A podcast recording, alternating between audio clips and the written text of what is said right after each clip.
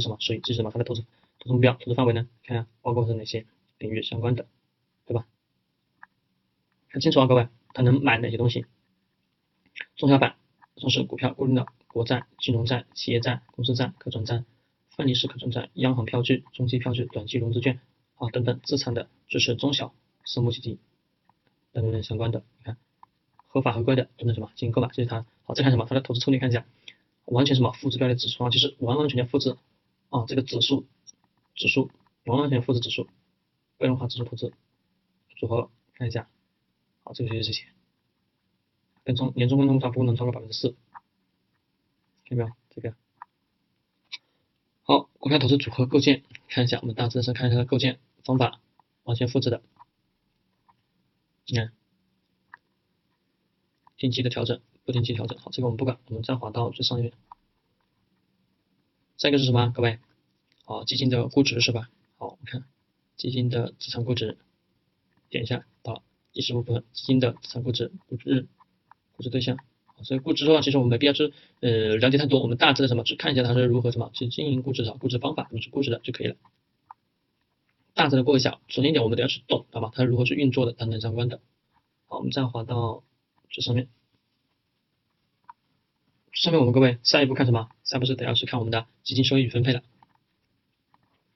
基金的费用收税啊，收益分配看到没有？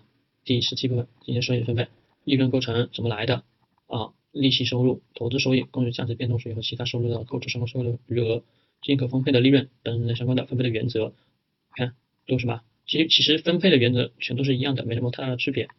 重要的一点，它们的区别之间，呃，刚刚我们看到前面一个是年报，对不对？年报的话，其实也都是呃它的收益分配如何分配的，它的投资投资我们刚刚找了没没找到对不对？是没找到，就是我们从名字上也能知道它的投资是什么的。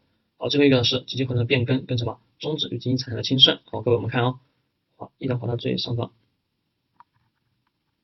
就是这个第二十部分基金合同变更终止与基金的财产清算，看一下它是如何去发生变更的，会有哪些事情引发的变更。好，关于基金合同。再往后面走，基金持有的决定等等等相关的吧。你看基金托管人在六个月没有新的基金管理人，新的啊新的新托管人成绩的话，就会什么就被终止。